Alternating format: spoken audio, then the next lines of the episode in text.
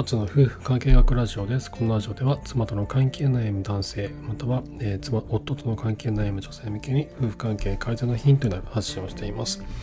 えー、いかがお過ごしでしょうか？お元気ですか？昨はですね、今日はちょっと疲れ果てて、上の子たちと下の子たちでもう、なんか家帰ってきてからが辛いんですよね。その日中の仕事なんかよりもこの家に帰ってきてからの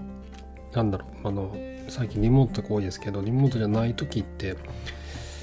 まあ、リモートでもリモートじゃなくても大体5時半とか6時ぐらいにや家に着くんですけど、まあ、そこから子供たちとご飯を食べたりお風呂入ったり相手をしたりしてから彼らが眠りにつく9時までのこの3時間ぐらいが本当に疲れるんですよね。本当にしんどいなと思って。まあそのためにあのシルバー人材センターの方をにお願いして家事お願いしたりとかしてるんですけどちょっとね疲れますね。やっぱ3人もいると。すいませんちょっと疲れますねってだけの話なんですけど。で今日ちょっとお話したいことはあの、まあ、最近ちょっとあったことなんですけど男だらけの会議ってあるじゃないですか。女性が少なくて男だらけの会議。この会議男だらけの会議ってマウンティングでやったら時間が過ぎていくなって思うんですよね。で今日はねちょっとそのことに絡めての、えー、まあ、夫婦関係にちょっと話を持っていきたいなと思います。男だらけの会議はマウンティングで時が過ぎていくってことでお話をさせていただきます。よろしくお願いします。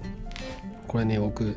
昔呉服屋で呉服の販売員やってたんですけどこのその時とその後ねその会社潰れちゃったんでまいわゆる普通の会社で働き始めたんですけど、まあ、なんだそのホワイトカラーの仕事ですよね。サラリーマン的な仕事をやっててちっちゃいあの専門商社で働いたりとかあとはあのまた別ななんだろうメーカーとかで働いたりとかいろんな会社で働いたんですけどこのね明確な違いがあるんですよ。その呉服屋と普通の会社の違いって。これ何かっていうと男がやたらマウンティングしてくるんですよね。やたらなんかこう俺様みたいな感じで言ってくるんですよ。これがね最初すごい慣れなくてなんでこいつらこんなにうざいんだろうと思ったんですよ。でこれどこ行ってもそうなんですよね。だこれねなんか自分が正しいとひたすら主張してくる男が多いんですよね。こうなんか男社会だからなのかなと思うんですけどあとこの年功序列にやたら厳しかったりとかね後輩とか年下を見下してひたすら論破しようとしてきたりとか本当なんかねこの間ヴィンチェンジョって韓国ドラマネットフリックスで見てたんですけどあのなんかねあそうそれを見てるとねよく思い出すんですけどそのドラマの中で「お前は何歳だ?」とか言うんですよ「お前は何年生まれなんだ?」とか「お前は何何年だ?」とか「俺に向かって何でタメ口を聞くな」みたいな俺は何歳だぞとかね何年生まれだぞとかってね言うんですよ堂々と、まあ、あのアホじゃないかと思うんですけど本気で言ってるんですよね。本気で自分がどれだけ年上なのかっていうことをこう伝えてこう自分がいかに上に立とうとするかみたいなことを本気でやってていや韓国怖いなと思って見てて日本でも同じようなことあるんであこれ同じようなこと言えるなと思いながら見てたんですけどこれねその呉服会社から転職して普通の会社で働き出して一番思ったのはこれなんですよ。なんでこんなに人のことを見下そうとするやつらが多いんだろうなと思ってあの何を言ってるかじゃなくて誰が言ってるかしか聞いてない連中が多かったりとかでそんな感じだとねこう事実を見失うんですよね。トラブルが起きた時とかに本質的な原因が何なのかっていうことを見失って犯人探しに一生懸命になっちゃうんですよね。で時間だけがただただ流れてくる。そしてあのあの情緒の方とかね上役の方とかが言うこの空虚な冗談とかジョークつまんないジョークとかあるじゃないですか。であれにねこうみんなが一生懸命愛想笑いするんですよね。その愛想笑いが会議室にこだまするあの音の虚しさと言ったらないですよね。これね呉服屋の時とか全然なかったんですよこんなこと。もうねマネージャーとか店長とかそういった人たちも全然偉そうじゃないんですよ。こう偉そうな素振りをする人って出世出世できないような仕組みになっててなぜならなぜかっていうとこう年齢とかに、ね、関係なく出世するんですよ。僕が昔働いてた幸福会社って。だからね突然去年まで部下だった人間が自分の上司になるとかっていうことがありえるんですよね。こんなことを日常茶飯事でだからこう新入社員に対しても必ずさん付けするんですよ。あのなんとかくんとかじゃなくてなんとかとかじゃなくてなんとかさんっていうふうにさん付けするんです。これ普通の会社ったらありえないですよね。ああの今年入ってきた新入社員に向かって「あ鈴木さん」とか「あ田中さんよろしくお願いします」とかって言うんですよ。こ聞いたことないです。これこんなことやってる会社は多分めったにないと思うんですけど、まあ、それぐらいこう人のこの上下に動くんですよね。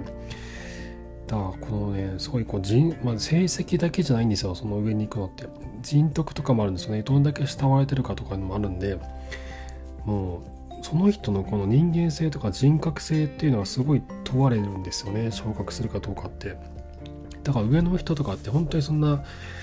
ただ偉そうなだけであの仕事ができないやつとかこのあの人の話を聞くのは下手くそな人間とかそんな人がいなかったんですよね。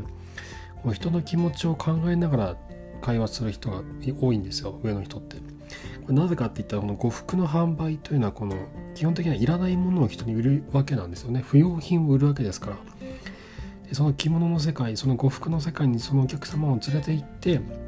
いかにそれが魅力的かってことを伝えてその世界に浸らせて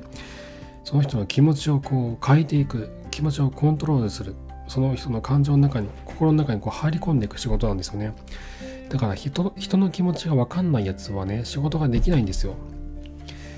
でそして上に行く人間というのも人の気持ちが分かる人間だけが上に行ってたんですよね。あとベテランベテランの女性販売員さんが結構多くて40代50代とか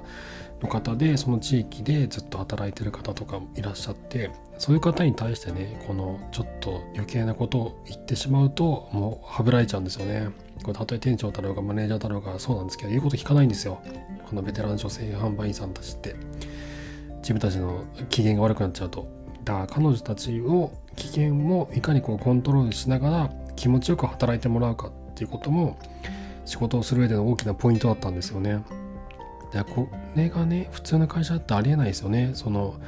40代50代とかのベテランの女性社員さんとかにの気持ちを配慮しないと自分がはぶられて降格しちゃうとかそんなことないじゃないですか。あと新入社員がね2年後とかにな2年後にね突然自分の部下だったのに自分の上司になってるとかそんなことないですよね。でこれがないからねこうなんかひたすらそういった環境に甘えてしまってあの実力もなんだろう自分の実力に見合わないような言動をするようになったりとか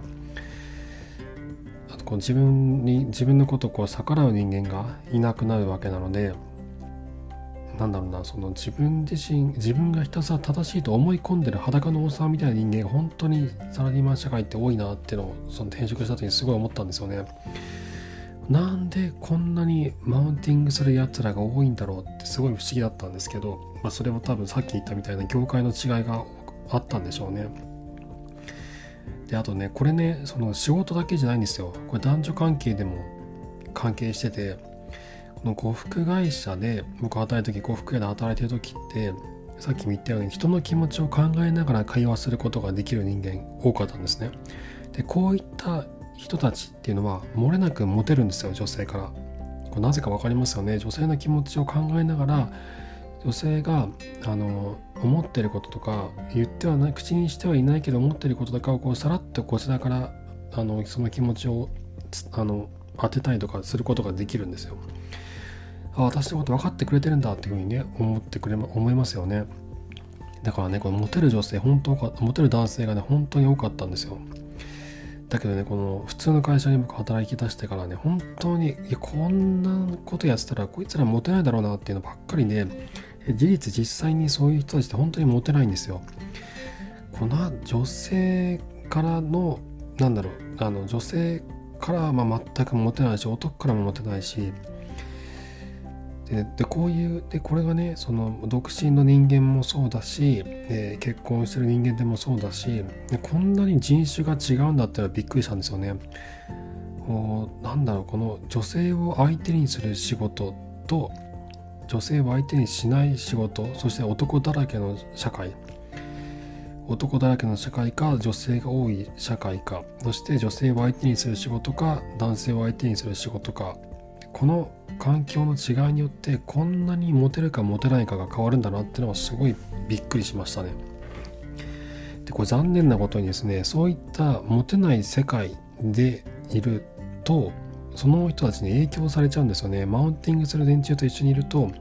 どんどん自分が影響されて変わっていっちゃうので本当気をつけないと注意しなきゃいけないんですよ。だからこれ多分入ってきた社員とか最初は普通だったのにだんだんと影響されて変わっていったりとかするんだろうなと思うんですよね。な距離を置いた方がいいんですがちょっとおかしいと思ったら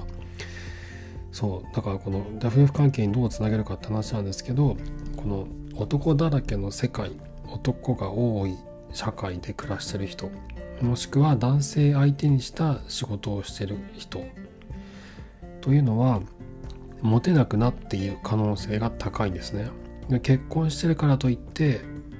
あのなんだろう自分は関係ないってわけじゃなくて結婚している既婚者であっても妻からモテなくなっちゃうんですよ。こういうこういう社会に染まっていると。だから大事なことは自分のいる社会があの他と比べてどうなってるのかと。どういう世界にいるのか。ってことをこう俯瞰して眺められるようにならないと自分が妻からどう思われているかとか女性から自分はどう見られているのかとかっていうことがこう分かりづらくなってくるんだろうなって思うんですよね。